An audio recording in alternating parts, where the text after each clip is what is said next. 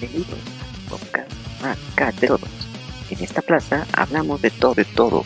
Sí, de todo. De videojuegos, de cine, de anime y demás. Esto es Está de Podcast.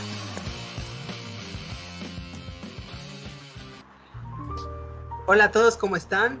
Bienvenidos a Está de Podcast con Ugi Boogie. ¿Cómo estás, Ugi Boogie? Muy bien, Chique. ¿Y tú? Bien, bien, acá andamos. Y un servidor, el Chicken, aquí otro, el segunda sesión de este podcast. ¿Cómo te sientes, Boogie? ¿Cómo te ha ido?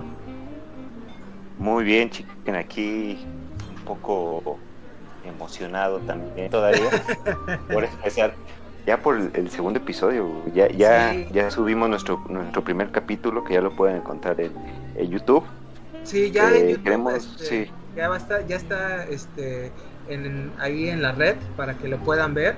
Eh, son de hora y media, se dura, ¿verdad? la- el video. sí ese como fue eh, nuestra oportunidad para experimentar con el estilo que íbamos a tener en el podcast sí se nos fue se nos fue el tiempo hasta casi una hora y media Sí, Eh, eh, y también van a ver ahí un, est- este, un estilo que estamos probando diferentes cosas. Que esperemos Sí. que nos dejen sus comentarios a ver qué, qué Sí, tal de les hecho, parece. Vamos a, lo que vamos a hacer es que vamos a estar como grabando eh, uno Hugo, uno Ugi Boogie y uno este eh, yo, el Chicken. Vamos a estar ahí haciendo as- a, a barajustes ahí en el, en, la, en, la, en el video. Así que van a, van a encontrar como ciertos estilos muy distintos. Entonces eh, sí hay que comentar esta parte. Sí, pero esto lo mencionamos porque para nosotros esto también es una forma de, de distraernos, relajarnos y hacer lo que nos gusta. Sí, Entonces, si ven alguna diferencia ahí, pues es simplemente una expresión del estilo que cada uno tiene. Sí, ya sabes que cada uno eh, quiere imponer, porque eh, para poder hablar sobre todo de, de los, de los juegos y del anime, que es lo que vamos a estar hablando durante este podcast durante todo este tiempo. Entonces, ojalá que eh, este, les guste. Y, que, y hoy tenemos muchos temas, ¿no? Hoy tenemos muchos, eh, muchos juegos y un anime que tú que quieres anunciar por sorpresa, ¿verdad? Hugo? Y vamos, me voy a esperar hasta que se abra la, la sección del Tankobon para platicarles de cuál es. Ok, ya está. Bueno, pues vamos a, vamos a iniciar de una vez. Vamos primero con la sección de Noti Plaza. Extra, extra, las últimas noticias, las últimas noticias aquí en la Noti Plaza. Bueno, aquí ya seguimos sentándonos con la Notipla- Notiplaza, que bueno, esta semana eh, ha, ha sido pues un poquito de, no de noticias, más bien de rumores, filtraciones, eh, y una noticia que acaba de anunciarse hace poco, este, sí, tú conoces el, el, el Halo y Boogie, ¿no? ¿El qué? Halo. Halo, sí. Halo. Sí, Entonces, este, bueno, eh, eh, la noticia es que acaban de anunciar eh, hace unas horas eh, que Halo Infinity, que es la, va a ser la nue- el nuevo juego de, de la saga de Halo que va a estar para Xbox Series X, la nueva consola de Microsoft, va a ser free to play. ¿Esto qué quiere decir? Que va a tener el- la misma mecánica que como de otros juegos como Fortnite o como Call of Duty Warzone. ¿En qué sentido? En que el multiplayer va a ser gratuito, o sea, tú no eh, vas a descargarlo sin costo alguno en tu Xbox y en tu PC, porque en PC también se va a poder jugar. Oye, Eh, ¿a ajá. poco cobran por jugar multijugador ya? Bueno, es que eh, el, el punto es, es que en los te- este tipo de multiplayers eh, son gratuitos, entre comillas, pero el punto es que te cobran las armas, los, eh, los skinning, los, eh, los Ajá. personajes, ya te cobra toda parte. Y es donde ganan un, un buen de, de- de dinero. Sí. Y ahora Entonces- ya no van a cobrar nada de eso. Eh, ya, ya el, el multiplayer ya no se, no se va a cobrar.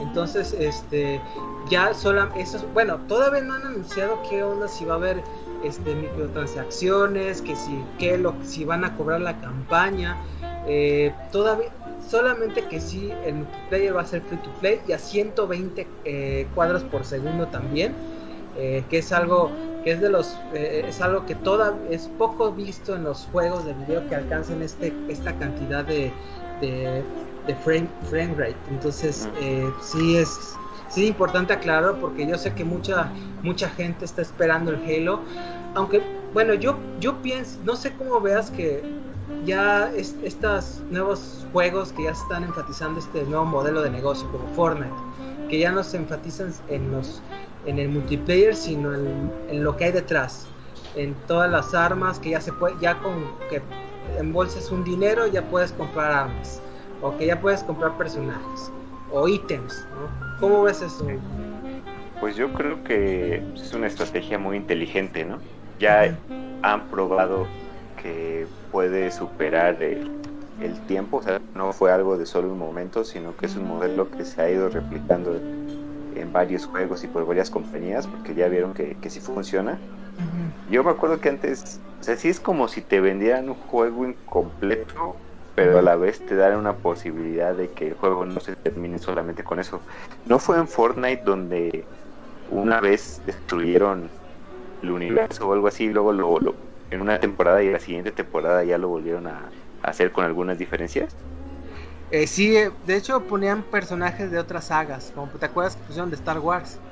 Ajá. una temporada y ya después lo sacaron. Después están, están metiendo de, de pon, eh, ponen otros personajes. Hay, hay, después hay eh, puntos cada fin de semana, puntos extras para que los jugadores puedan seguir este, eh, jugando ese juego para tener los puntos extras. Es ¿sí? una Sobre manera todo los fines de, de semana. Mantenerlos, de mantenerlos jugando ¿no? y, gastando, sí, y gastando sí. sí. Pues mira, desde, desde, el punto de vista económico funciona. Ajá. Ahora, de que te mantengan cautivos, yo creo que no es tan bueno. Siempre, siempre tienes que que ver todo de manera crítica, ¿no? Para no meter tanto en los juegos. Yo estoy seguro que hay gente que puede manejarlo muy bien, pero hay gente que sí se la vive jugando eso, ¿no? Sí, sí, entonces, eh, entonces, bueno, vamos a ver cómo va, eh, cómo va el camino del Halo Infinity. Eh, yo hay que esperar porque hay muchas cosas que todavía no se han anunciado. La campaña no se sabe nada. Que, y hay mucha gente que está como cierto punto molesta porque pues por, por este estilo de negocio que ya Microsoft sí. está imperando en su en su en sus tanto en su software en sus en, en, el Xbox en sí y en sus juegos porque Halo ya también ya se está entrando esta esta tendencia de Fortnite y de, de, de este tipo de juegos en donde ya se está enfatizando mucho en, en tener cautivos a, a, a, sus, a su público Pienso sí. que Halo, este, este Halo ya está enfocado a, los, a las jóvenes generaciones, a la Oye, generación Fortnite, yo creo. ¿Y, ¿y, en qué quedó para todo esto la historia de, de, Halo en el último juego? Porque ya tiene mucho que salió el último, ¿no? Bueno, yo la verdad, este sí, este, yo seguí mucho la saga de Halo en la, en, la, en Xbox 360. Eh, sí. sí. jugué el 4 en el, eh, ya en el, en el One, pero sí como ya ahora ya perdió el, el, estilo como era el Master Chief, el jefe maestro, que ya empezaban a meter este, otros monstruos y que ya, este, que después se, se convertían en monstruos los, eh, y no sé qué tanto, no, ya, ya, ni siquiera le, le, perdí la verdad la pista a la historia y ya el 5 ni lo jugué, que el que siguió. Eh, hay que eh, es que el problema que yo creo que pasó es que eh, perdió mucho cuando se fue Bungie. El Bungie la fue la desarrolladora. Ah, la compró Microsoft, ¿no? Eh, no, Bungie se volvió independiente y, se, ah. y ahora hizo, son los que hacen los, los Destiny y salen sí. todas las consolas. Y ahora se, eh, la que hace el Halo es, en estos ya en estos tiempos y mm. la que está haciendo Infinity es 343 Industries que es la compañía que se encarga de desarrollar la saga para Microsoft. Y que ya se está, y por eso yo creo que la, la generación la que creció con los Halos de antaño, de, desde el Xbox 1, eh, desde el primero, pues yo creo que está como un poco como pues a la expectativa, ¿no? O sea, está chido porque el multiplayer va a ser gratis, no va a costar. Entonces, eh, pues, y después hay rumor que el, el, el Xbox Live eh, va a ser gratuito. Porque lo, mucha gente que juega, por ejemplo, algunos juegos de of, el Warzone en PC, es gratuito el, el, internet y en Xbox tienes que pagar el Gold, que es el Xbox Live. Y pues como que no, o sea, o sea como Sí. que empecé si no pago nada y en Xbox sí. Entonces, ex Microsoft para que ya tener un ecosistema total de Xbox y PC, pues los de Xbox tampoco van a pagar internet y ahí enti- se entiende por qué Halo, Halo, este nuevo Halo va a ser gratuito en multiplayer porque también no van a pagar este nada en, tanto en multiplayer como en juego en línea. Sí. Entonces, pues vamos a, vamos a ver cuál es el- la tendencia que va a crear eh, Microsoft eh, a futuro, porque todavía no se saben muchas cosas. Como comentamos la semana pasada, no sabe, sabe el precio también. Este, faltan juegos por anunciar, no saben ni la fecha, eh, todavía fa- eh, no se saben eh, cómo va, cómo se va a vender, qué paquetes van a haber, porque incluso había un otro rumor que iba a lanzar otro modelo de Xbox que sería Series S, que es un modelo mucho, que es un cuadrado y sería como el más barato, vamos a ponerlo. ¿sí? Entonces, pues es una, casi, casi que es una incógnita. El punto es que Halo Infinity va a ser free to play, multiplayer gratuito. ¿Cómo ves? Pues qué bueno, pues qué bueno. Una alternativa más para jugar. Sí. Y bueno, ya eh, en la otra noticia ha habido muchas filtraciones, muchas filtraciones eh, de Nintendo. Sí, este, Ah, sí. de ¿Sí Pokémon, supiste? ¿no? Sí, Sí, ha yo, habido. yo sigo las, las de Pokémon, güey. Ajá, ¿qué ha habido de, de filtraciones? ¿Qué ha sabido Pokémon? que se filtraron eh, ciertas este, diseños del beta de la cuarta generación. De eso, Sí. eso fue lo que alcancé a leer. Sí, o sea, han habido pues, muchas escenas, muchos eh, filtraciones de Pokémon, de Animal Crossing, este, de Super Mario World, de Super Nintendo, imagínate, de Yoshi's Island, este, de Pokémon Stadium. eh, Oye, pero eso, eso puede considerarse como filtraciones. Son cosas Sí. ya de hace 20 años.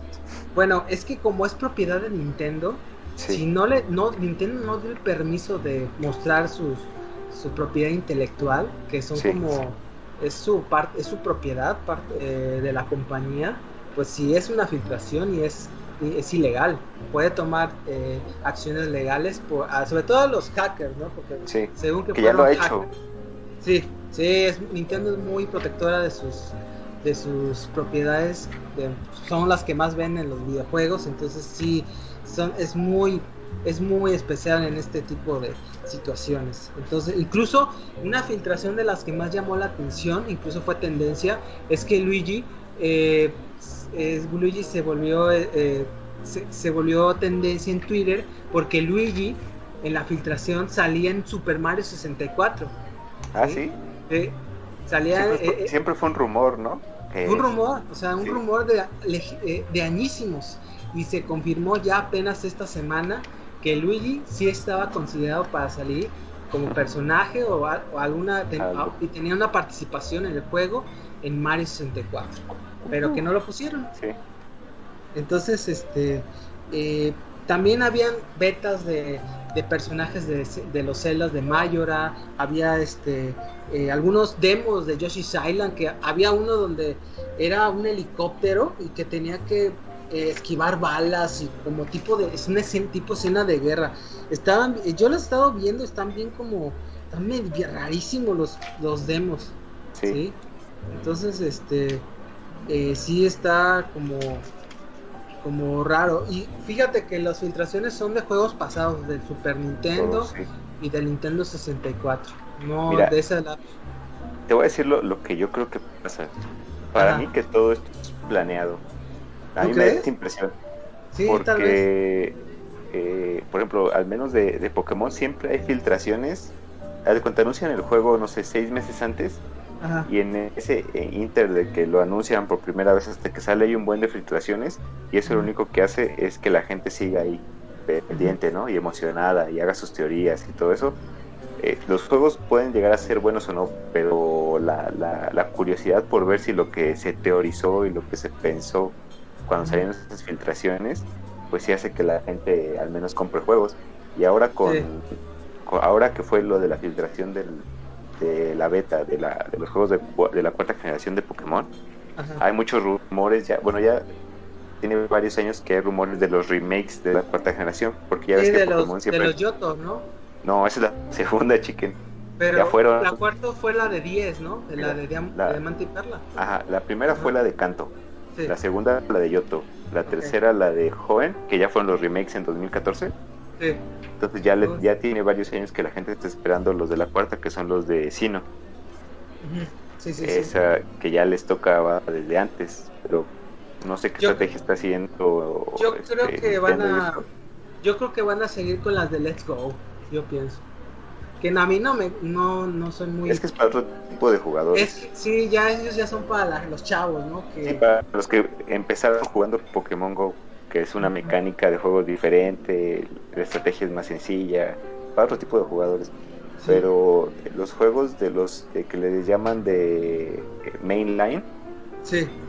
que son los de las primera, segunda, tercera generación, el último que salió fue en noviembre del año pasado, el de No la, manches.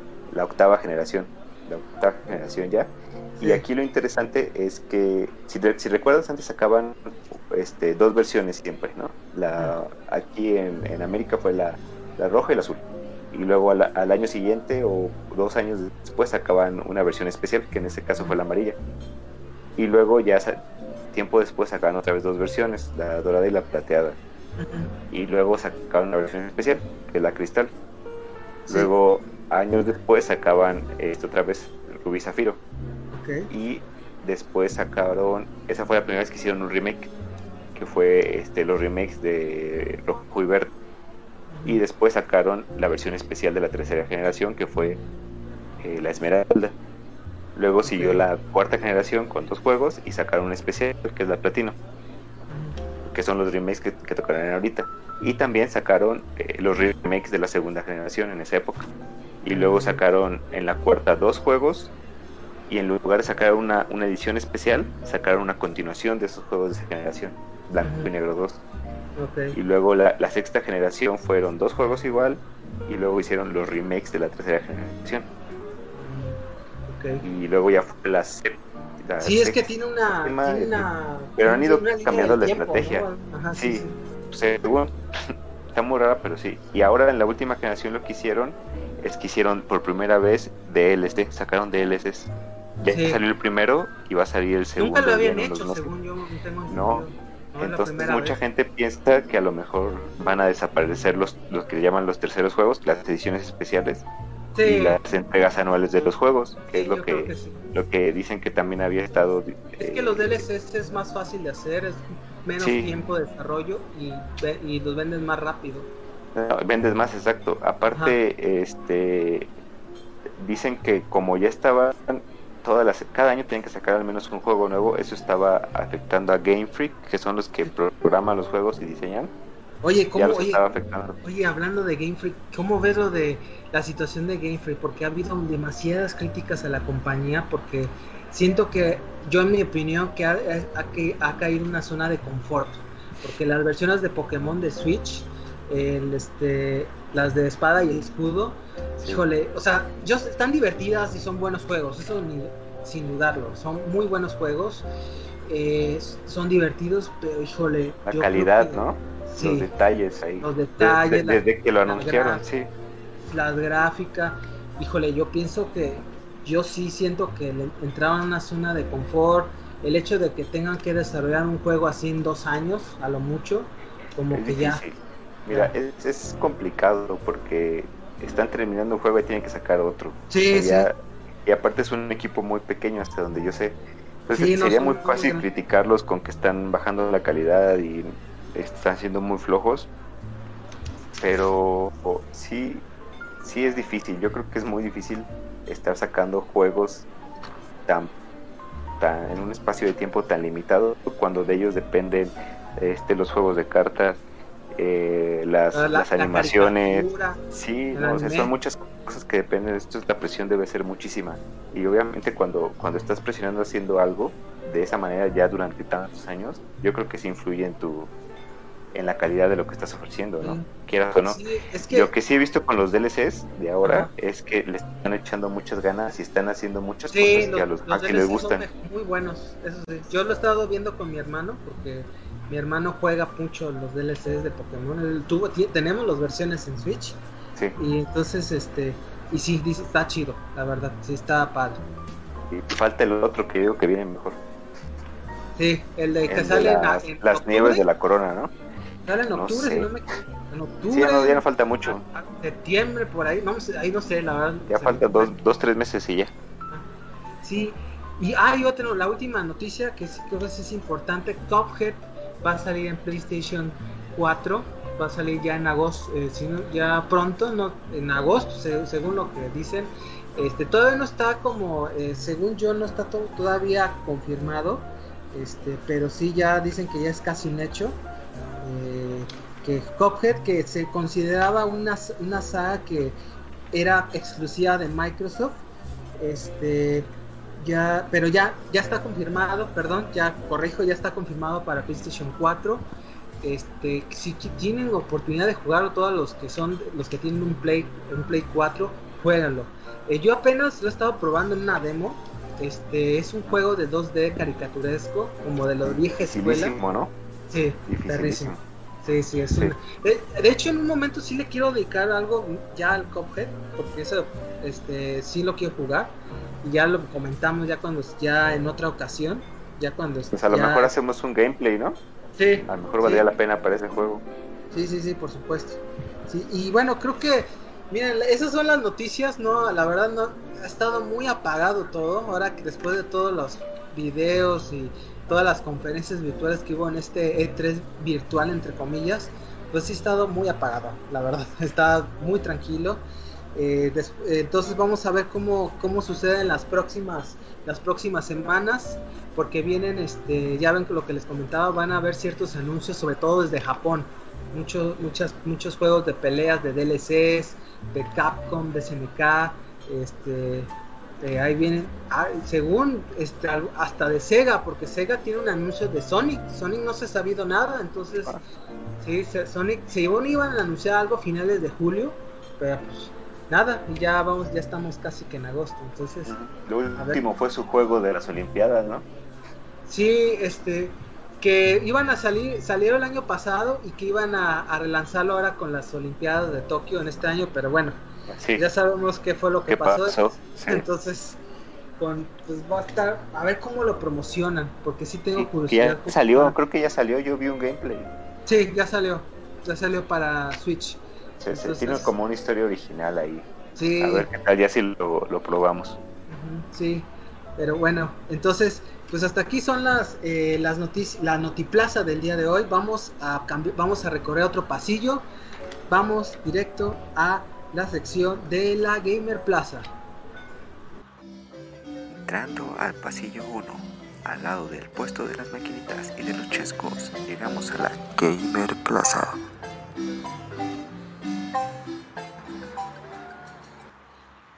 Llegamos aquí a la Gamer Plaza, híjole, ya con con este, ya este clima muy lluvioso, ¿no? ¿Corriste? Sí, sí, ¿Corriste? ya eh, fui por unas aguas frescas, ya ves que hay ahí al lado de la Gamer Plaza, entonces este, ya ves que venden comida y todo. Entonces, eh, ¿no? sí, ent- sí, con una, un agua de Jamaica. Ah, mira, Entonces- qué rico.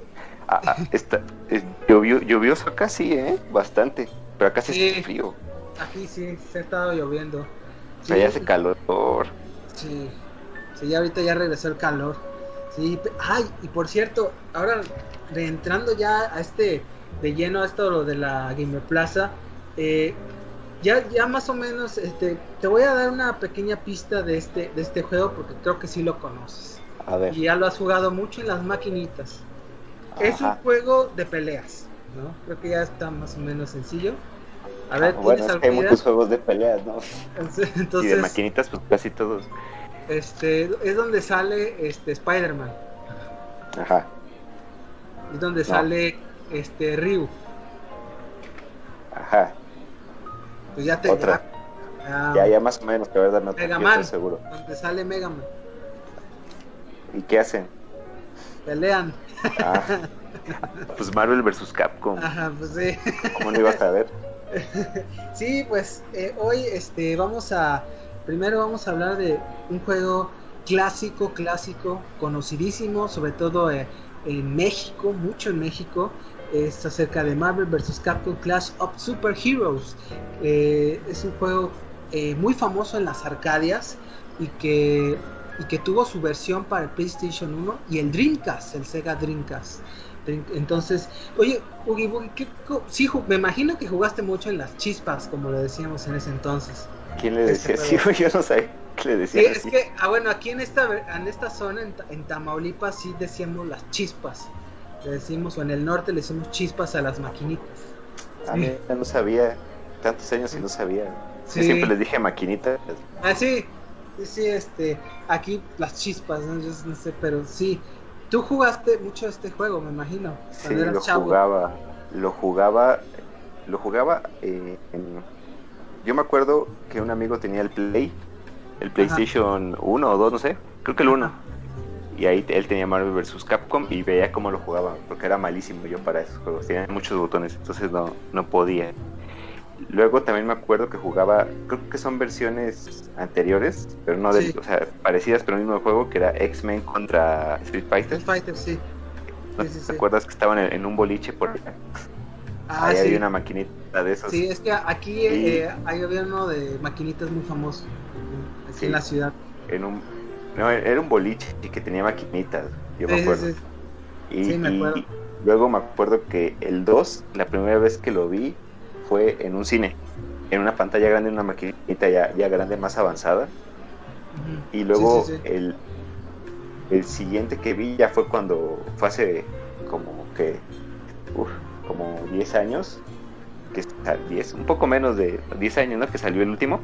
Sí. Que ya era este con gráficas este, muy muy diferentes y la experiencia fue totalmente diferente.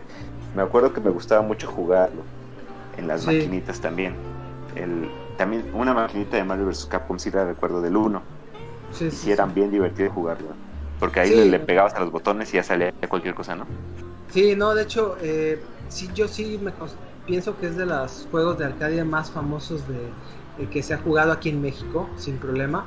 Todos jugaban en este juego, porque en, aunque se lanzó en, el 98, fue en enero, en, en los plenos 90 eh, pues fue una, una sorpresa en, tener este los, los todos los personajes de Marvel, los más famosos, X-Men, Spider-Man, este, Capitán América, eh, War Machine y los personajes más famosos de Capcom. Que bueno, muchos, la mayoría eran de Street Fighter, pero estaba también este. Había muchos que no. Yo ahí conocí muchos que no conocía de Night, Stalkers, ¿no? Todos los de Morrigan, sí, eran de otros juegos de Capcom. Entonces es Capitán Comando, que eran mis favoritos. Entonces, este, sí creo que es un, es un juego que marcó mucho las, eh, las arcadias, en sobre todo en los juegos de pelea. Eh, hay que considerar que este crossover, porque es un crossover, eh, al fin y al cabo, que junta personajes de diferentes sagas y de diferentes ramas de la industria, en este caso de los videojuegos y de las historietas, que era algo, pues, en los momentos era como una locura. Sí. ya es una, se puede decir que era, ya se considera una saga, porque antes, como tú comentabas, Ugi, eh, había salido eh, Capcom, eh, Marvel, era X-Men vs Street Fighter, salió en el 96, y eso fue como el parteaguas. Y después salió el Marvel, un año después, el Marvel, Marvel Super Heroes vs Street Fighter. Y ya después en el 98 sale el Marvel contra Capcom, que es el que estamos hablando ahorita. obviamente desarrollado por Capcom. Y, bueno, había ya las bases estaban, muy cimentadas de sus juegos eh, predecesores. Eh, era, ¿Te acuerdas cómo eran batallas 2 contra 2? Que tenía ya ayudantes, ¿no? Incluso había, eran de los primeros juegos que asignabas un ayudante como personaje para que te echara la mano en, la plena pelea. Este, y los, obviamente los combos o los dual special, como le dicen ahí en, el juego, en donde tú, obviamente en los juegos de pelea ah, puedes desarrollar un combo, un personaje, pero en estos dual special podían hacer los combos los dos personajes que tú ibas a usar en el, juego. Entonces era, era como la novedad y que impactó muchísimo, tanto que influyó a los otros juegos de Marvel contra Capcom, incluso hasta un poco a los de SNK, un poquito. Los de eh, King of Fighters, ¿no? King of Fighters, sobre todo cuando salió en 2002 y todos esos. Entonces Sí. yo creo que sí le sí se influenció mucho de este juego, considero yo. Pero y después uno una algo que llamó mucho la atención es la gráfica, o sea, la caricatura. Sí, eh. era buenísimo. Ajá, Estilo sí, los muy estilo pixeles. oriental, ¿no? Sí, Sí. sí. Se vea muy bonito, una paleta de colores muy llamativa. O sea, yo creo que este sí creo que le dio mucha identidad al juego de Marvel vs Capcom. Eh, Era como si vieras una historieta y un anime al mismo tiempo. Ajá, Tenía sí. como que esos Lo estilos mezclados. bien chido, sí. Y eso es lo que llamaba mucho la atención. Y ya la jugabilidad que creo que puta, era exquisita, era muy divertido jugarlo. Este, claro, tenías que saber tus combos característicos de cada juego, como un juego de Street Fighter. Ya sabes cómo son de que Los personajes, sí. Ajá, los personajes dependía mucho de qué tipo de combo usabas para hacer sus poderes y tenías que, este, pues había incluso un modo, eh, un modo fácil y un modo arcadia, sí, o modo, no- me acuerdo que había dos modos, el modo, arca- el modo normal y el modo, este, arcadia, sí, que eso se implementó muy ya, ya más en Play y en el Dreamcast. Entonces, este, sí creo que es, es un juego que sí fue un partiaguas y que le generó muchísimos ingresos a Capcom, como la compañía que lo desarrolló junto con Virgin. Virgin Sí. ayudó mucho en el desarrollo, sobre todo el sonido. Eh, llamaba mucho la atención este juego de arcades por el sonido, el que era el, el el Virtual Sound, si no me acuerdo, era el que tú oías las voces, porque podías, se oían las voces de, Sí, en el Arcadia, digitalizadas ya, y en ese entonces se oía padrísimo, se oía muy bien, ¿no? Imagínate, tenía 98 y, y pues escucharlo de esa calidad, pues, pues era un lujo. sí. Entonces sí, padre. Eh, sí, eh, Marvel tan, fue tan del éxito que lo pusieron en PlayStation primero, en el 99, y, y en el Dreamcast de Sega en el 2000. ¿sí?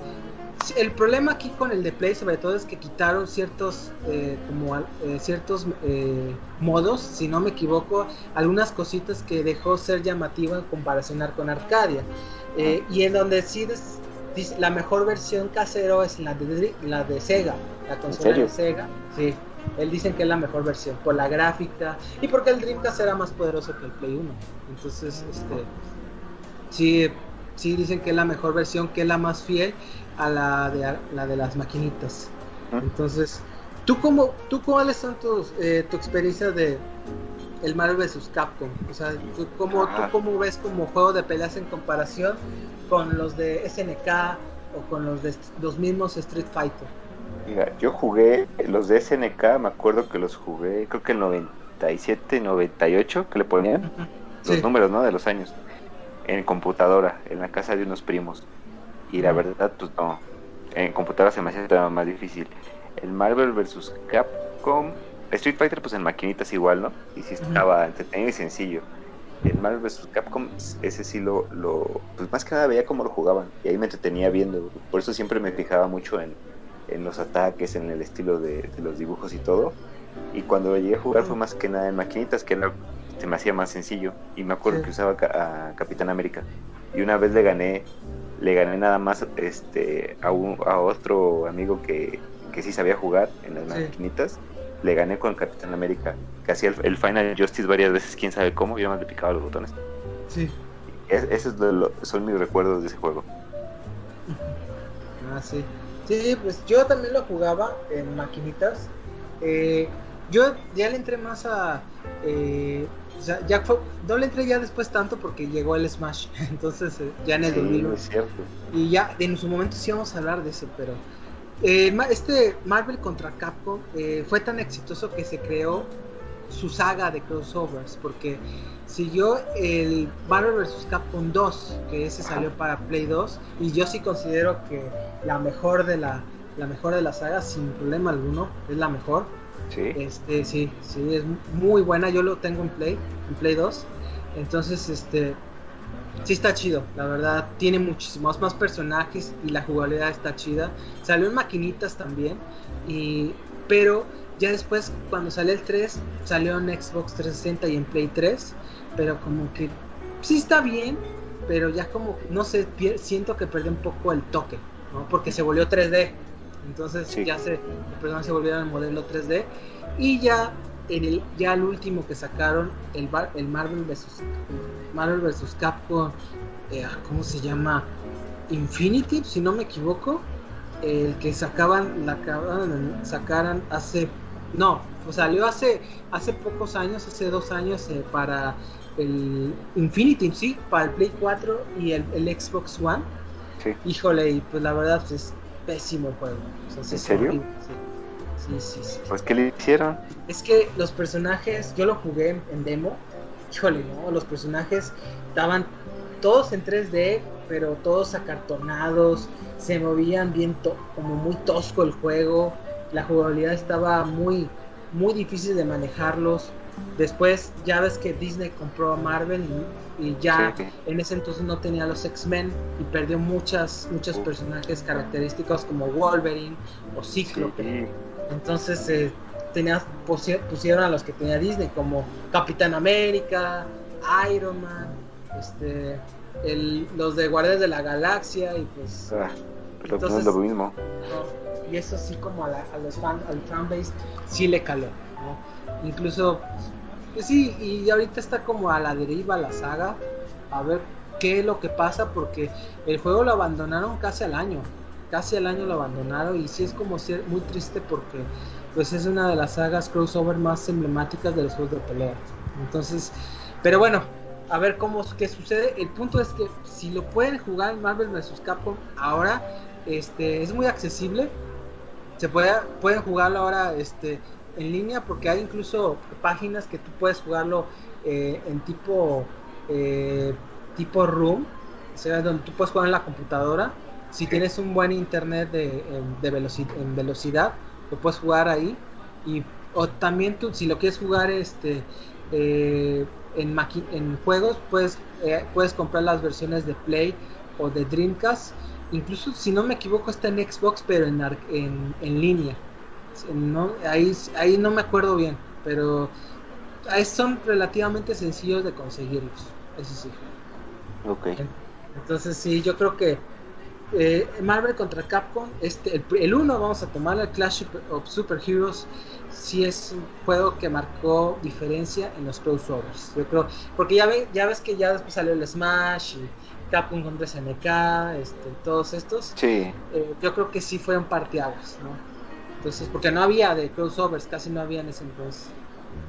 Entonces, y bueno, ya para eh, en el segundo juego, bueno, este juego es es un juego que no es muy conocido, es, es muy infravalorado y es un juego de, eh, de, disparos. Entonces, este, este juego se llama Black.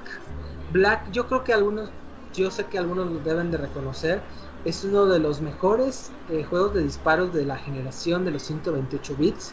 Salió para el PlayStation 2 y Xbox.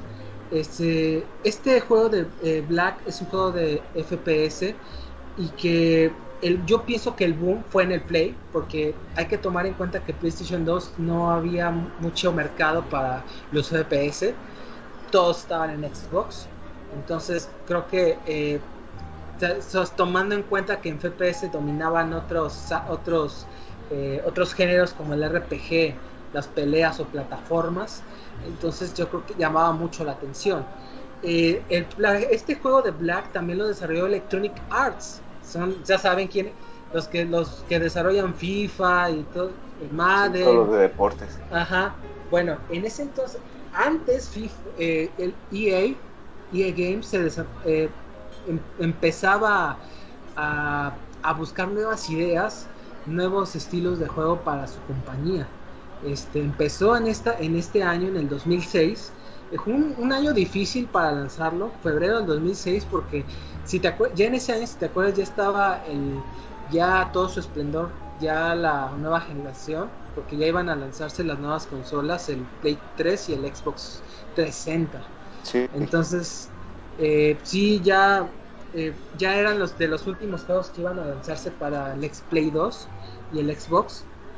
Entonces, eh, pues sí era, eran de esos juegos que aprovechaban totalmente la capacidad del PlayStation 2. O sea, el juego de Black eh, es muy bueno en cuestión de gráficas para su tiempo, en obviamente.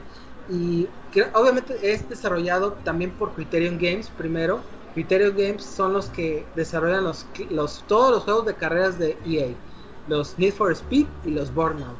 ¿No? Si tú sabes los, sí, cuáles son los... Que los conozco. Oye, pero ¿de qué trataba el Black? Bueno, Black se desarrollaba en. Era una historia en que tú eras un, como un agente o un, eh, un, agente encubierto y que tú ibas a Chechenia o a Rusia, o, a un, uno de, de, de, esos lugares que tú ibas a, a, combatir terroristas. Y tú estabas en estas ciudades soviéticas, ibas a hacer misiones. Eh, aquí lo atractivo es que eh, el juego primero era muy, muy difícil perrísimo juego, muy difícil. Incluso había tres modos, El modo fácil, eh, medio y difícil. Y el medio estaba difícil. Y entonces sí, está como, imagínate, está como difícil y era perrísimo. Pero yo creo que por eso hay la gente que jugó el Black le tiene mucho cariño. Entonces, este Black, eh, este, este juego de Black, hay que tomar en cuenta que era muy, algo muy curioso, era de un jugador solamente de un jugador, no, no había de multiplayer ni nada. O sea, como en los que había en ese, en ese mercado. Este, Black sí era solamente la campaña y bueno, creo que se justificaba porque sí, la campaña yo sí pienso que era de las la mejor, si no es que la mejor de este de esa generación, sin problema alguno. La campaña es grandiosa, es larga, es larga, un poco larga para su tiempo, pero sí este eh, lo que lo chido de ese juego es que la gráfica, las misiones, la acción, era un juego frenético. Como Criterion, ya ves que los juegos de Need for Speed y Burnout son juegos de carreras donde hay mucho frenesí, mucho, mucho acción, ¿no? muchas choques y todo. Bueno, todo eso se trasladó a un juego de disparos prácticamente. Entonces sí, por eso ese juego es tan... Hay muchísima acción, explosiones, de todo tipo, como en de esas películas de acción de los 80, de, de eh, Die Hard y todos este, de este tipo, de Rambo, se podía considerar. Bueno, así se lo trasladó a, este juego de, de, Black. Entonces, eh, y es un estilo que ya no se toma, yo siento que ya no, ya no está tan, tan trabajado ahora en esta, ahora en estos juegos de disparos de la actualidad, como Call of Duty, que es la que me recuerda eh, más próximamente ya no está este estilo. Y por eso Black es un juego tan, eh, tan infravalorado porque desafortunadamente al, al venderse eh, ya en un año ya difícil, en, que ya iba a cambiar la generación, vendió muy poco. Y vendió tan poco que ya no hubo secuela. O sea, ya fue el único juego que se sacaron de Black y nunca volvieron a sacar, prácticamente. Entonces, este es un juego que eh, yo sí considero que sí, los que tienen un Play 2, porque para colma es un juego difícil de conseguir, deben de jugarlo. O sea, los, los de Play 2 y Xbox. Porque creo que puedes conseguir en Xbox 360, pero en línea. Tú lo puedes bajar en línea. Pero ya no sé si esté activo el, Xbox, el, juego de Live. Así que ya desconozco. Pero si lo pueden jugar, eh, háganlo. Se van a divertir. Hay otra cosa, eh, este juego tiene un, un, soundtrack fabuloso. ¿Sabes quién es el que desarrollaba la música? ¿Quién? Era eh, Michael Giacchino. Giacchino. Suena. Es, el compositor que hacía este, las, las películas de Disney Pixar. Las que hace ah, eh, eh, Ratatouille, Toy Story. Toy Story y este Bichos.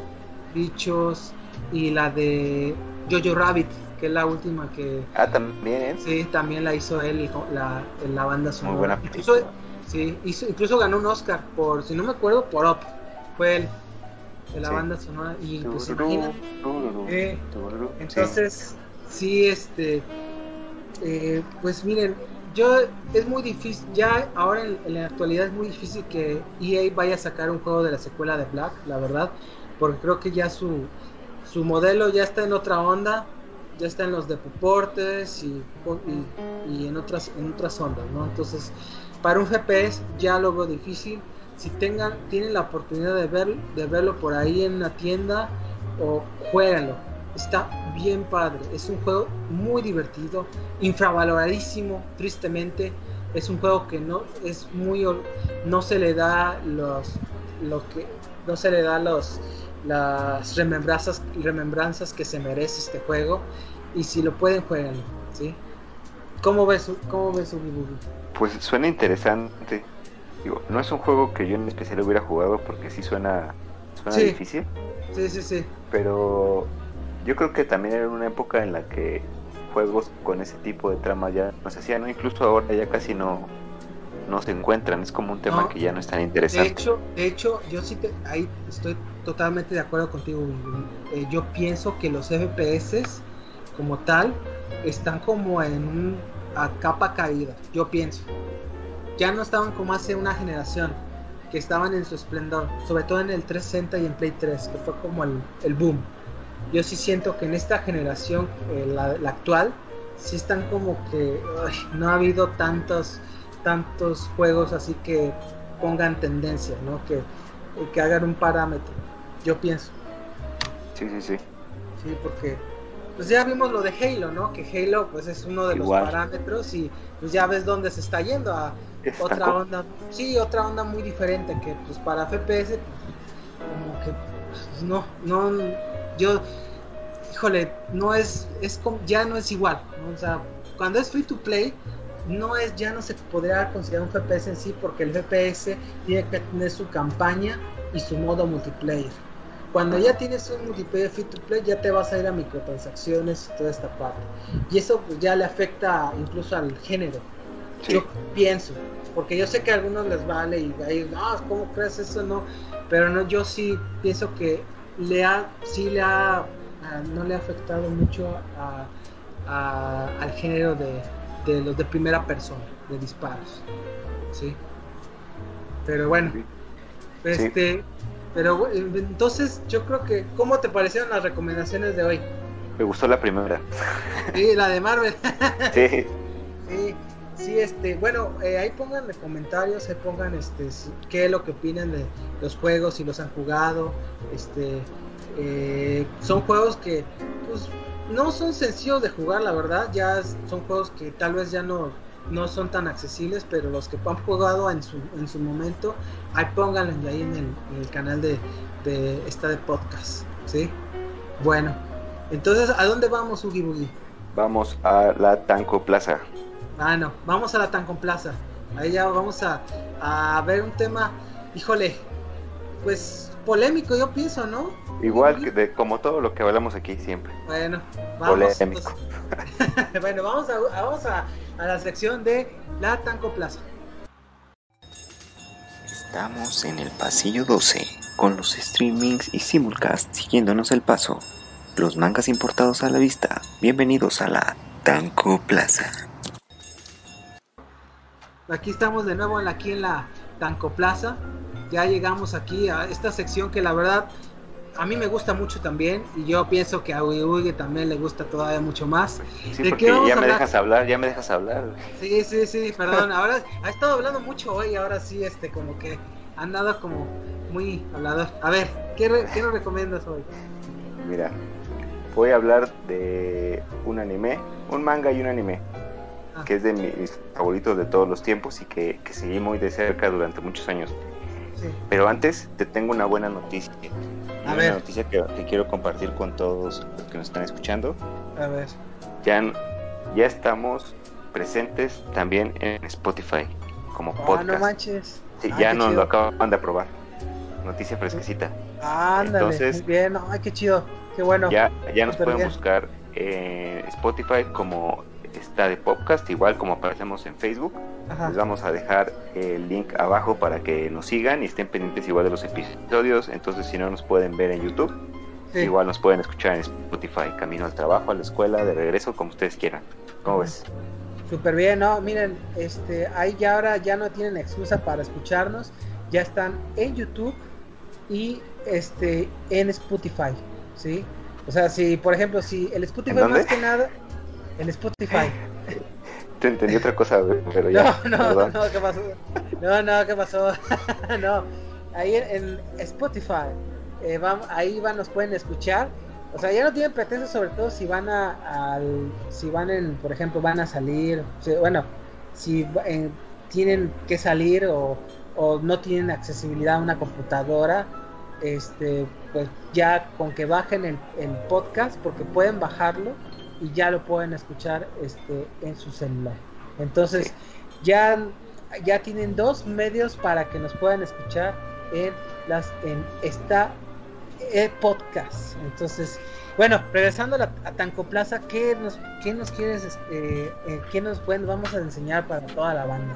Mira, hoy vamos a hablar de Bleach que para mí es uno de los animes con estilos más originales de los últimos 20 años. Y digo 20 años porque, ¿sabes cuándo se estrenó el primer capítulo del manga? ¿Cuándo? Te vas, a, sentir viejo. En 2001. Eh, no manches. más, más viejo que Naruto, creo, ¿no? Creo que son más o menos de la misma época. Bueno, es que sí, sí, cierto, son de la época. Sí, no soy tan fan de Naruto, entonces no sé, pero sí Bleach 2001 fue el primer, eh, el primer capítulo que se publicó igual por la Shonen Jump, como casi todos los que, los que nos gustan. Eh, pero yo creo que personalmente lo recuerdo más por el anime y por el impacto que tuvo desde que lo empecé a ver. Digo, el estilo que tiene Tite Kubo, que es el, el autor, es, es muy especial. Como que los dibujos son todos muy, muy angulosos en, en determinadas ocasiones. Eh, los ojos de algunos personajes, que el anime normalmente se caracteriza por los ojos grandes y las expresiones que transmiten, eran un, un, tanto diferentes, eran como un estilo más serio. No sé, no sé cómo explicarlo. Entonces cuando yo, estaba más joven, sí. me llamaba mucho eso la, la atención, porque aparte podías ver en eh, que les ponía ropas diferentes, o sea, no nada más estaban vestidos con la ropa de la escuela o la misma ropa de, diario. Podías verlos en diferentes capítulos con ropa distinta, con ropa más moderna, eh, a, pesar de ser personajes este, que ya tenía este, pensados o que los había presentado de determinada manera, él los podía, podía expresarlos de, otras formas diferentes a través del diseño que les daba. ¿No? y completamente abstraídos del concepto original de, su obra. Podía sacar un personaje y lo quiero vestir así, y lo vestía de esa manera y era, era muy original, pero muy ad hoc con la época en la que estaba, estaba este, se estaba publicando el manga. Eh, yo me acuerdo que lo empecé a ver porque tenía amigos que ya lo estaban viendo en internet, que se bajaban sus capítulos o los compraban en las convenciones, porque era la única forma de conseguirlos en esa época, y lo veían en japonés subtitulado, ¿no? En internet, y ahí lo sacaban. Y fue donde me empezó a llamar la atención el concepto. Ya no, no alcancé a ver de, principio los primeros capítulos, pero sí vi lo, más adelantado, que, que a mi parecer es más interesante ya cuando están en, la sociedad de almas con todos los, los shinigamis o los segadores de almas como lo pusieron aquí en, América Latina. Eh, entonces tenían el concepto de, de, los, de los ejércitos, de las espadas, de los generales, de los, de los tenientes, de los hollows. Los shinigamis, ¿no? sí. Sí, no entendía muy bien la historia, pero sí me parecía interesante todo el concepto, cómo iban teniendo sus espadas, tenían este, transformaciones, tenían formas liberadas, luego había diferentes razas, ¿no? Aparte de los humanos, los pegadores de almas, estaban los hollows, luego empezaron a salir más que, más que los, los quincy's, los este, y empezó, este, el autor empezó a meterle muchas cosas y a nutrir la historia, eh, y empezó a crear como un, un, lore más, este, más, más rico, más interesante. Entonces esta era la historia de, de Ichigo, que él siempre había podido ver fantasmas, básicamente. No sabe por qué, pero toda su vida ha podido ver fantasmas. Que es un punto que se va a retomar más adelante en la historia. Entonces un día se encuentra una segadora de almas que estaba en la tierra porque estaba cazando huecos, los hollows que había en la tierra y que lastimaban a los humanos, ¿no? Y también se dedicaban a, regresar las almas de los muertos a la sociedad de almas. Entonces un día se la encuentra, se encuentran con un hueco, este esta segadora de almas que se llama Rukia no lo puede vencer, entonces Chigo la ayuda, entonces le, presta sus poderes y ahí él empieza a, ayudarla, ¿no? Con los huecos. y también ahí empiezan a meter elementos interesantes a la historia, pero que solo se utilizan en esa primera parte, muy divertidos. Sí. Este, y ya después la historia va avanzando, después se van a la sociedad de almas, le empie- empiezan a meter una, una trama más compleja y eh, también introducen a, a- a los huecos de otra manera que son los, los arrancars. Que no Ah, les quiero spoilear la historia por si quieren ver. Sí, es ver que la la historia de Bleach está... es muy es- larga, es que es sí, muy, muy larga. densa, Está densa. Sí. Este problema que surge en esta, en esta, en esta parte de la historia se resuelve hasta mucho después. Y en el Sí. anime todavía más tiempo porque adivina quién, quién lo animó. ¿Quién? Se estudio Pierrot. Sí, los de Naruto. Es sí, los de rellenuto, los que se encargan de poner un montón de relleno. Es que en, en esa época era muy común que se tomaba una obra popular y se animaba y se empezaban a hacer un buen de capítulos y la historia iba avanzando bien rápido. Y los hasta- sí, y, y llegaba un punto donde no, ya no había material para animar. O sea, pasaban al manga y en lo que el autor dibujaba más y avanzaba la historia, que era, que era semanal o mensual, Sí. este, ya no pues, tenían que inventarse ahí una parte de la trama, ¿no? Que en, en Bleach hay como tres, cuatro rellenos largos y que te dejaban así como hasta, hasta la mitad de una pelea bien interesante, muy anticlimático, ponían ahí una, una historia inventada y ya terminaba esa temporada y a la siguiente, el primer capítulo de la continuación de una historia que viste, no sé, al menos medio año antes, ¿no? Sí. Entonces, Sí. eso es lo, lo único malo. Yo muchos años después la empezaron a pasar en Animax, no sé si te acuerdas de Animax, Sí, en la canal de anime, sí. sí, que, lo empezaron a pasar ya doblado Al español. a- al español latinoamericano y me gustó, te digo, ya empecé a entender un poquito más de historia y algo importante ahí fue que empecé a comprar el, el manga. Y lo menciono porque hay varios aspectos que se me hacen que lo diferencian del anime y que son muy importantes y que a mí me gustan mucho. Ujú. Primero, el diseño sí es un poquito diferente. O sea, los dibujos son más fluidos, a veces un poquito más difíciles de entender, pero son muy, muy agradables por lo que te platicaba. Sí. El estilo particular que tiene el autor es, a mí me gusta mucho. Y hay otra cosa que él siempre incluía en los, en los tomos, en los tankōbon, que era en cada uno siempre pone un poema relacionado, le pone, le pone un título y le pone un poema relacionado a lo- al título y a, lo, y a la trama de ese tomo en específico Sí. son poemas este, escritos en, en cierta forma este, de la cultura japonesa. Ya tienen Sí. también medidas de sílabas, todo eso son en esa forma y se pueden traducir. Yo los leí traducidos al inglés, pero creo que guardan bien el sentido, ¿no? O sea, sí transmiten, transmiten algo interesante. Y son, este, pueden ser poemas de sobre el miedo, sobre la guerra, sobre la pelea, sobre el amor, sobre varias cosas pero se me hace, son poemas muy cortitos y muy interesantes, a mí me gustan mucho. Entonces, Sí. eh, esas son como cosas muy propias de ese, de ese anime. Y las portadas también a veces traía una segunda portada, de esas que vienen ya adentro, Ujú. cuando empiezas a leer, con este, una imagen de algunos personajes hechos en un estilo diferente. Lo que te platicaba de la ropa diferente, este, lugares este, que no pertenecen a la historia, pero que están los personajes ahí. Entonces como que era muy refrescante cada vez que, que empezabas a leer, verlo. Yo los, ¿te acuerdas de, de Mundo Beat? La editorial, el grupo Ah, Beat, sí. De México. Este, de México, sí. Ahí Sí. son los que empezaron a publicarla, que esa editorial ya desapareció.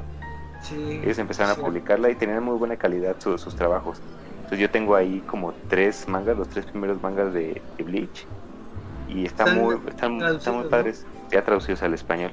Y ahora eh, las que- los que lo están distribuyendo es, es Panini, ya van no sé cuántos, treinta y tantos tomos. Este es una historia muy larga, pero sí se la recomiendo mucho. Cuando termina el arco principal, que es cuando vencen a, a Aizen, que tarda Ah. muchos años, que introducen a los Arrancars, a los Quincy's y ya Sí, sí, ven que cuál-. Sí, que Aizen ya cuál era su, su plan final. Sí. Es- Después de ahí, haz de cuenta, Ichigo pierde sus poderes y ya empieza otro arco de la historia. Spoiler, spoiler. Sí, spoiler, ya es- es- Sí, sí, sí, hay spoilers, pero menores. Ah, Y ya descubres que, que Ichigo no nada más era un segador de almas, sino que también, bueno, sino que también era de, de otra raza que se llaman Fullbringers, que son los que tuvieron contacto con los Hollows y ahí le sacan otros poderes para que la historia pueda, pueda seguir. Pero básicamente son los mismos, ¿no? Y ahí es interesante porque eh, descubren otro tipo de poder con un grupo que, que ahí recluta a Ichigo y se desarrolla otro arco de la historia. Cuando termina, eh, Ichigo pierde sus poderes, se le vuelven a dar los poderes de segador de almas y tú dices, ah, pues ya terminó la historia. Y no, sacaron un arco muy, muy, muy polémico que se llama la, la Guerra Sang- Sangrienta de los Mil Años. Y ahí empiezan a introducir conceptos muy extraños. Primero, a Ichigo le dan otro poder. Ya no nada más es, es este segador de almas, no es nada más eh, arrancar, no es nada más Fullbringer, ahora también es Quincy, porque su mamá era Quincy. Sí. Y son rivalidad, rivales, ¿no? Sí. Sí, tiene un amigo que es Quincy también. Entonces ya se dan cuenta que es Quincy porque el, el que dio origen a todos los Quincy's como que regresa y revive y quiere matar a, a destruir la sociedad de almas, ¿no? Híjole, sí. Y, y este ahí introducen también el ya le dieron muchos poderes y luego como que pierde los poderes de Quincy, como que otra vez pierde los de cegado de almas y luego que, que su espada era una espada, que eran dos, no sé, un, un relajo. Eh, y los Quincy's, eh, si ves que siempre tenían como que los, los malos eran como un grupo y tenían como, como este, aparte de diferentes transformaciones, como que había una organización jerárquica, ¿no? Que eran los espadas del, de los este, arrancas, los arrancas, ya creo que me estoy confundiendo, Sí. de los, los, los espadas y aquí eran este los los Sternritters, los soldados de la estrella, algo así me parece. Porque es otro punto. El autor utiliza ciertos idiomas para abordar diferentes razas, sí. A los a los espadas los hablaba, era todo en español, sus transformaciones, sus ataques eran todos en español. Los huecos este igual. Los, los creadores de armas en japonés y los Quincy's en alemán. Casi todos sus nombres son en alemán y sus técnicas también. Entonces, como que adaptaba todo eso y a los y a los Quincy's los organizó por letras A, B, C, D, así hasta la Z y por cada letra les daba una habilidad especial. Que ahí fue yo creo donde empezó a perder el control y ya muchas cosas no tenían sentido. Hacía personajes tan fuertes, tan fuertes que ya no sabía cómo destruirlos, nada más de repente pasaba algo y ay no, que ya no, ya no puede vivir porque ya no pueden vencer, entonces vamos a hacer esto y le quitaban sus poderes, se destruía y no sé, y para avanzar la trama, ¿no? Sí. Llegó un punto en que el villano final era tan, tan, tan, tan poderoso que no explica bien cómo lo pensé. O sea, pasa algo, pero no te lo explican y de ahí se salta muchos años después, donde ya la historia están todos contentos, este, tienen sus hijos y todo ya, pero nunca te explican por qué. Y Híjole. resulta, resulta que este, salió este después él aclarar que eh, estaba en una etapa de su vida donde ya no se sentía bien con lo que estaba haciendo, ya sentía mucha presión de su editor por sacar, por alargar la historia, había perdido calidad, ya no estaba haciendo lo que le gustaba, entonces mejor decidió terminarla. Mm. Sí, porque. se animó, se animó hasta un arco anterior y esto Sí, ya no se animó. Porque el anime está terminado, entre comillas, ¿no? Sí, hasta el arco antes de la guerra de los mil Ajá. años. Sí. Eh, ahorita, por ejemplo, sabía que Bleach iba- iban a anim- animar otra vez el nuevo arco ahora, para Sí, el próximo este año. último 21. arco. Pero Ajá. yo no sé si lo vayan a, a dejar igual. Porque te digo, Sí. es, un arco. Yo lo empecé a leer en 2012. Terminó como en 2016. Cuatro años de un arco. Que no, no tuvo un final aceptable para nadie, ¿no? Polémico. Entonces Sí, más inclinado hacia la que a nadie le gustó. Pero sí. Este, muy extraño. Y se va a animar ese arco y también hace un par de años sacó el, otra historia que se llama Burn the Witch, que está ambientada en el mismo universo de Bleach, pero es como la sociedad de almas del, de Occidente, como de Inglaterra. Entonces, en lugar de ser segadores de almas que cazan huecos, aquí son brujas que cazan dragones. Entonces, es básicamente el mismo concepto. Sí, sí, sí. Pero está interesante. Hizo- Hizo un manga one shot de un solo capítulo sí. y a la gente le gustó. Igual su mismo estilo de dibujo, su humor, todo eso. incluso personajes muy similares en, en el aspecto estético. Pero ya se va a animar también ese one shot, entonces no sé si, si vaya a ser solamente una sola entrega como una ova o si va se va a desarrollar más la historia, que también sería interesante. ¿no? Tendríamos como dos cosas, la, el- la última parte de Bleach para ver qué va a pasar y también el anime de Born the Witch, que estaban programados creo que para el próximo año. No sé si se vaya a hacer con todo lo que estamos viviendo, pero es algo que sí, a mí sí me tiene muy emocionado.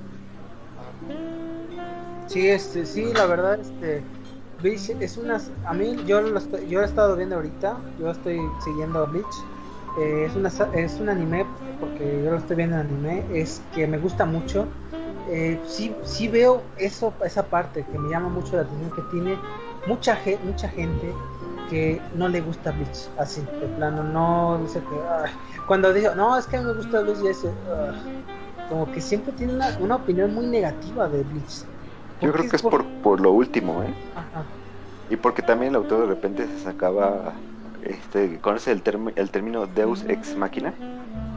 No, la verdad no. Ese es un recurso que se utilizaba mucho en obras literarias o de teatro. Ajá. Cuando no sabían cómo terminarla, sacaban un factor así, una, una premisa de la nada Ajá. para que la historia pudiera terminar.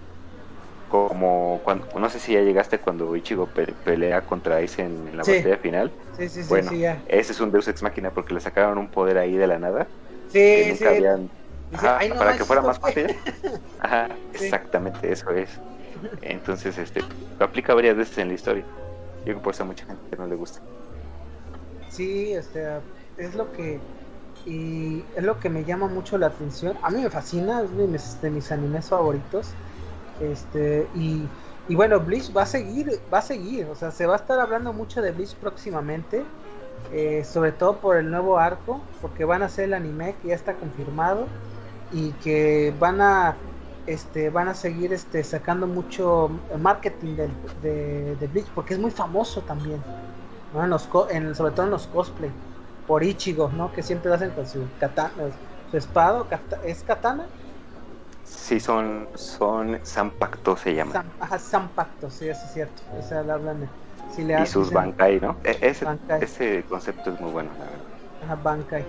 Sí, y entonces eh, yo a mí lo que me llamó la atención mucho es este esta esta filosofía, ¿no? De, de cómo cómo, eh, cómo, este eh, cómo eh, la cómo eh, se relacionaban los shinigamis este con los eh, con los cómo, cómo, cómo se cómo se dice los los los rivales de los shinigamis Los huecos, los, hue- los huecos y, y cómo se cómo se desarrolla a través de la historia hasta llegar con Aizen porque Sí. Aizen era bueno es que ya les contaría Eh, bueno Aizen era importante en la sociedad de, de- la sociedad de los de los Shinigami sociedad de almas y por una cierta razón se cambia al otro bando ¿no? es un giro. Yo creo que en su momento nadie se esperaba eso, ¿eh?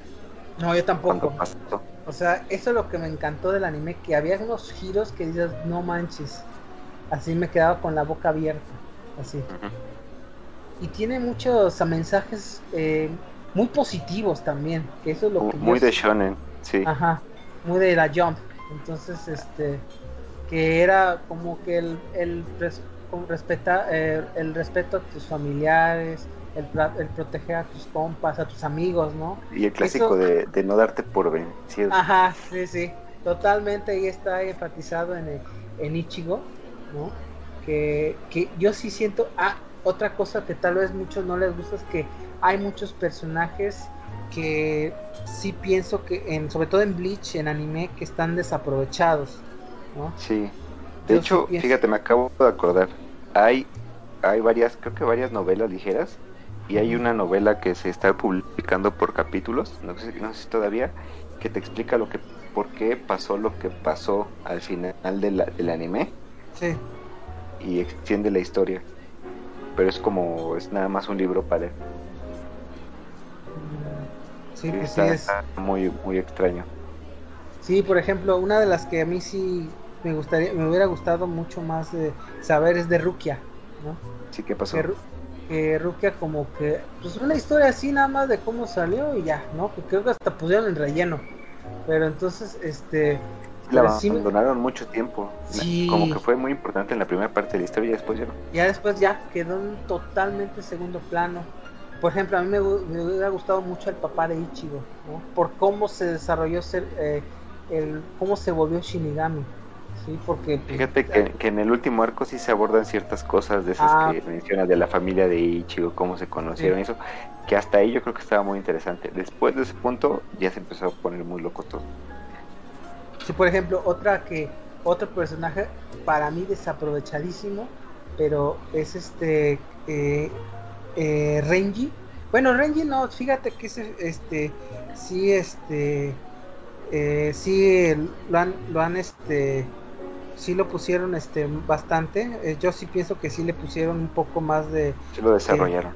desa- sí lo desarrollaron este al que sí este sí no yo sí pienso que no le eh, no lo desarrollaron es a Orime a Ino Orihime, Sí, Orihime. Orihime Ino perdón sí a ella sí como que ella sí en No, un güey, plano ah. plano total sí, o sea, como final sí se convierte como en una, una Ajá, princesa ya a la que hay como que al rescatar. ¿no? final, de- ya casi casi que ya al final, pero sí, o sea, esas cosas como que sí como a veces sí me medio chocaba, pero con ya con todo lo que pasaba con el anime, la verdad puta, salía feliz, ¿no? De la historia.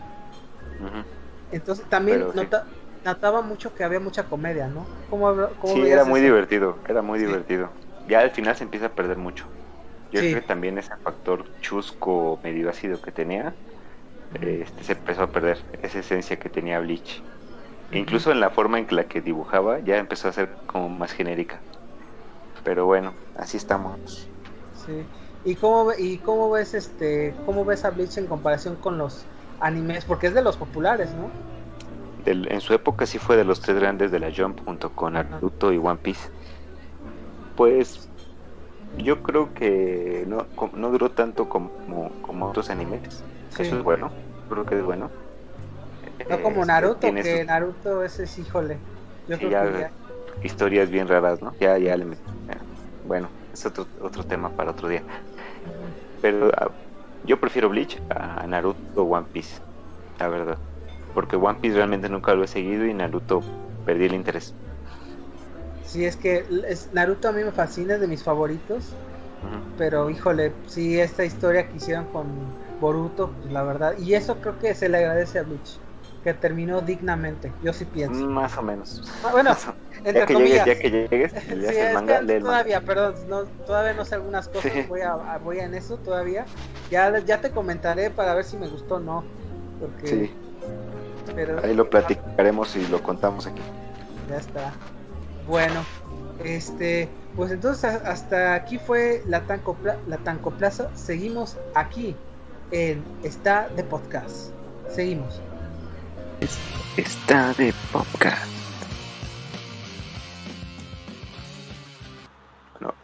Estamos de vuelta en esta de podcast y pues sería ya prácticamente tiempo de despedirnos, chiquen.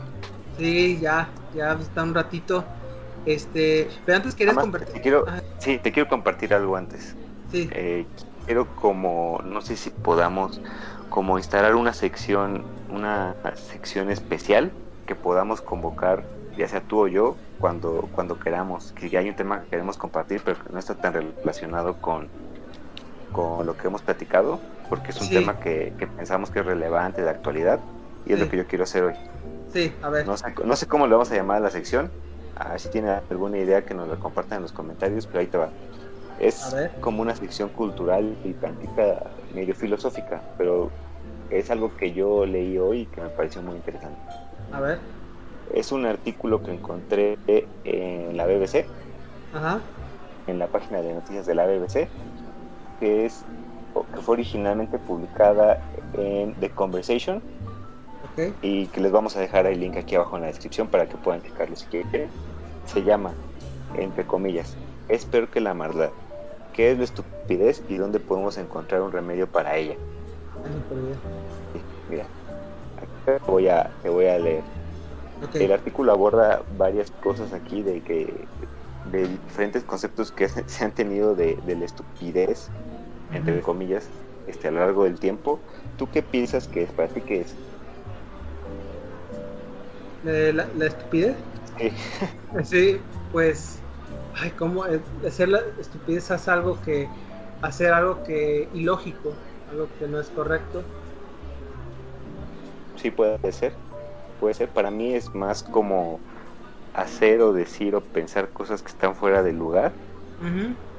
Y que perjudican de alguna manera algún aspecto de tu vida o de la de los demás. Para mí eso es como esto que es algo que no tiene razón de ser. Ujú. Eh, ¿Y por qué se me hizo un tema muy actual? Porque precisamente ahorita que veamos algunos conceptos de los que vienen en el artículo van a ver cómo los estamos viendo. Ahorita sabemos que el mundo está muy polarizado en temas políticos, económicos, En sociales. todos los países, no nada más en México, todos. Exactamente, en todos los países. Algo que desde mi punto de vista, y esto este, hay que alertar, es totalmente de opinión, como nuestro pro- todos nuestros programas de opinión, pero esto especialmente es de opinión. O sea, pueden pensar lo mismo que nosotros o no, no estamos obligando a nadie a pensar lo mismo que, que nosotros, pero sí es algo que, que hemos visto, por ejemplo, en muchos líderes políticos, ¿no? sin mencionar nombres, este, en todo el mundo, que provocan cosas que no tienen beneficio para nadie, pero ellos están convencidos de que está bien. Sí. ¿no? Y ahí te va. Dice, la estupidez es la forma de ser más dañina.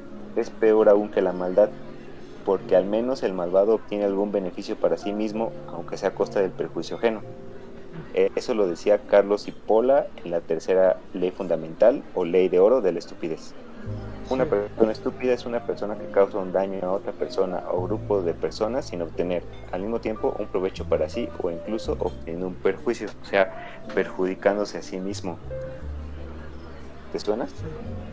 Sí, fíjate, la vi- bueno, yo lo, este, yo lo había escuchado mucho, este, con algunos, algunos, ma- algunos maestros, en donde yo sí, bueno, mi opinión, yo sí pienso que, no sé, los, y ahora los, los humanos seguimos a base de, a base de tendencias, a base de tendencias y ya de ahí se forma nuestra, nuestro criterio propio. Mientras no, el problema es que no for- nosotros mismos no nos formamos un, un criterio, un criterio propio y solamente nos guiamos en lo que en lo que hay en los medios, ¿no? sobre todo en la, en, en internet.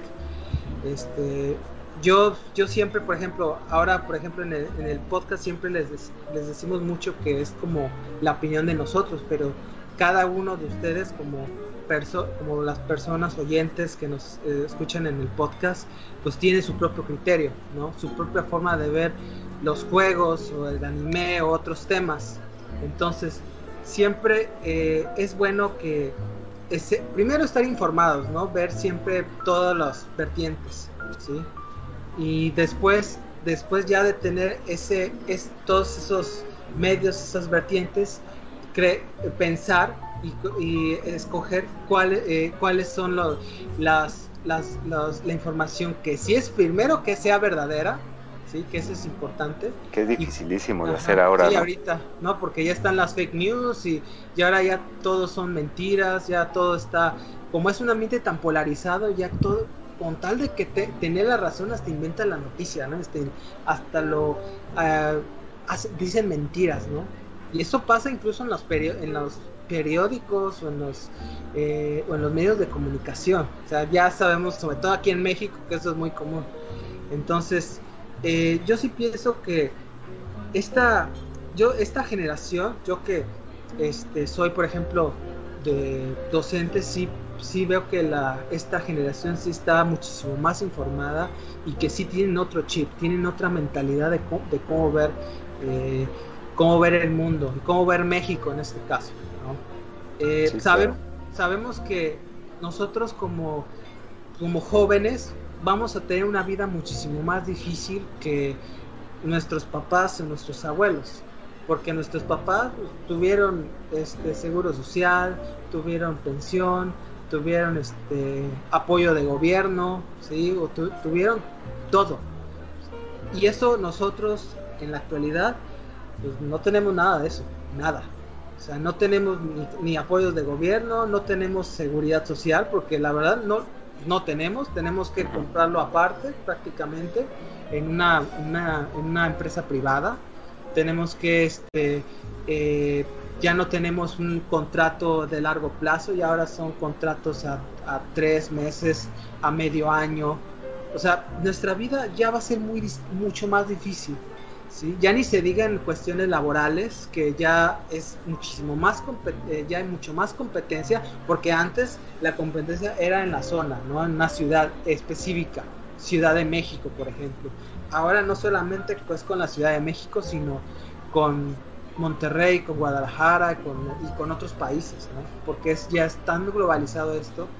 Entonces, yo sí pienso que la, eh, ya regresando a la idea, eh, las personas, los jóvenes en este caso sí, sí tienen, este, tienen muchísimo más medios de información, pero yo creo que como nosotros los adultos, ¿no? los que tienen la, de la obligación de enseñar a los jóvenes de qué tipo de información deben, de, eh, deben de escoger para beneficio propio. O sea, que, que, ¿cuáles son ¿cuál es la información más, más fidedigna y después que sea más beneficiosa para él, que sea más provechosa. Claro, precisamente, retomando esto que acabas de decir, el artículo menciona algo sobre el egoísmo intelectual. Lo voy a leer. Mira, el estúpido padece egoísmo intelectual. Es tosco y aún así fanfarrón. Niega la complejidad y difunde su simplicidad de forma dogmática. Opina sobre todo como si estuviese en posesión de la verdad absoluta. Es un ciego que se cree clarividente pues eso es en la política. Pues en todos lados, ¿no? Yo creo que el mensaje, el mensaje de todo esto que estamos diciendo básicamente es que se vale dudar de todo lo que lo que escuches, lo que veas, lo que te digan, se vale. Lo que no se vale es creer que lo que tú crees es la verdad. Pensar que lo que tú crees es la verdad absoluta y querer convencer a todos de que las cosas son, son así. Cuando la verdad, la vida y las interacciones entre todos nosotros son más complejas de lo que parecen. No porque tú y yo hayamos tenido una experiencia específica con, ciertas partes de nuestra vida quiere decir que todas las personas hayan vivido lo mismo, ¿no? O sea, puede haber generalidades, pero eh, es importante que conozcamos los puntos de vista de los demás porque no se vale decir, ah, yo viví esto, yo vivo así, esto es la única solución para mis problemas y me valen los demás, ¿no? Eso es precisamente ser, estúpido, no escuchar, no, no entender, no querer entender, no, no, no, crear un diálogo. Claro, exactamente. sí, porque yo creo que... Ah, mira, te, voy, a, te voy a aquí. El estúpido se obstina con tosudez en lo baladí y accesorio, o sea, en cosas este, mundanas, sin, sin tanta importancia. Es inepto a la hora de jerarquizar prioridades Aquí dice que Nietzsche decía, la estupidez más común consiste en olvidar nuestro propósito. Cuando olvidas tu, propósito, es pues, vivir tu vida de la manera más decente y más respetuosa que puedas con los demás. En ese momento, todo pierde sentido, ¿no? Sí, sí, es que eh, aquí, bueno, aquí la base es el respeto. El respeto, primero a uno, eh, a uno mismo y después a los demás, ¿no? Nunca, eh, siempre, que es lo que yo siempre les digo a, mis amistades, ¿no? Que siempre hay que, hay que respetar sobre todo primero la opinión, porque ahora sobre todo que eso no se da mucho, de que porque cada uno tiene su propia forma de ver una, un tema o su propia forma de opinión y, y pues eso es muy difícil ya, sobre todo ahora con estas redes sociales que parecen eh, coliseo, coliseos que son de batallas frontales entre un cierto bando a otro bando, ya no es nada, ya no es un debate ni un foro para nada, ya yo, por eso yo la verdad en Twitter no, ya no soy ya muy partidario, porque ya de por eso no tenemos Twitter. Ajá, no, casi yo tengo, pero la verdad ya casi no lo uso, la verdad. Sí, y el, y el podcast no va a tener Twitter. No, de hecho, este, pod, este podcast no va a tener Twitter, sí, porque ya creo que el Twitter más que beneficiar yo siento que perjudicaría, pienso, ¿no? Entonces, este, sí, eh, sí hay que, lo que le enseñas es que cada uno, ustedes como, eh, como personas oyentes, eh, tengan, formen su propio criterio, ¿no? Sí, investiguen, infórmense, lean también. Claro. O sea, yo sé que esto es de videojuegos y de anime, pero que sigan leyendo, aunque sea un rato de de un libro, este, este, en los periódicos, lean los periódicos, yo sí, eso también, que creo que eso ya se está perdiendo muy feo. O sea, ya los jóvenes ya no leen nada de periódicos, ya todo por la tablet. Sí, y aquí lo importante es que, cuestionen, cuestionen, cuestionen, no acepten las cosas como se las dan. No hay respuestas sencillas a nada en este mundo. Cuando ven un problema complejo, la solución no necesariamente es difícil de hacer, pero sí es compleja. Sí. Bueno, chiquen, quería compartir este bonito pensamiento con ustedes. y pues que nos conocieran, nos conocieran también un poquito más a, nosotros, ¿no? Nuestra forma de, pensar y de opinar. Sí, porque yo la verdad, yo después sí me meto medio, ya, ya me, meto luego, luego, así que ya ahí ustedes ya tienen su propio criterio. Ahí pongan en los comentarios también qué opinen. Sí, así que. Con respeto. Ah, con respeto. Sí, sí, porque también no queremos ahí andar que. Eso sí, hay que evitarlo, ¿no? Que con todo con respeto, ¿no? Este, y, opinión de, todo, sobre todo de los temas que se hagan, ¿no? No queremos nada de que, de que ciertas confrontaciones, porque eso no se, no se, no se busca para nada. Entonces, este, pues entonces, qué bueno, ojalá que les haya gustado este, este, este podcast. ¿Te, te, gustó este podcast, verdad, Ugi Boogie? Sí, y antes este, quisiera terminar esta, esta sección bien, porque se me hace que vamos a tener que subir la parte, a lo mejor como un extra de, en Spotify, para que también nos sigan en Spotify. Eh, y eh, pues terminamos aquí la sección y vamos a proceder a, despedirnos. Sí, ya está. Eh, bueno, seguimos. a ver, Ahora sí, empieza como si hubiera terminado la sección de, del, del anime. Y ahorita mencionamos lo de lo de ah, este, este seccioncita. Ah, ok.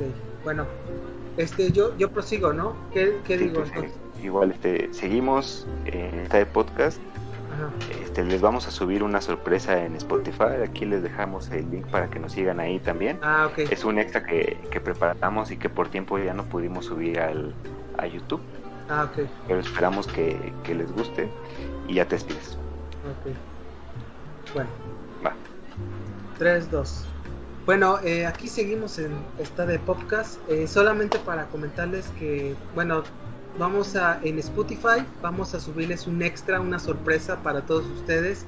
Eh, bueno pero por cuestiones de tiempo lo vamos a subir ya extra lo vamos a subir aparte para que ya todos este ya puedan eh, checarlo ya con tiempo no poco separado de del, del tema de este de esta de podcast no entonces sí para que este, estén al tanto de cómo vamos eh, de estas sorpresas, porque son sorpresas que vamos a estar este, enseñándoles conforme pasen los, el tiempo, los meses, aquí en su, pop, en su nuevo podcast favorito. les vamos a dejar el, link en la descripción para que nos sigan en Spotify y chequen la, cápsula que les preparamos. Esperamos que, les guste mucho y que hayan disfrutado toda esta hora que pasamos hablando con, con ustedes.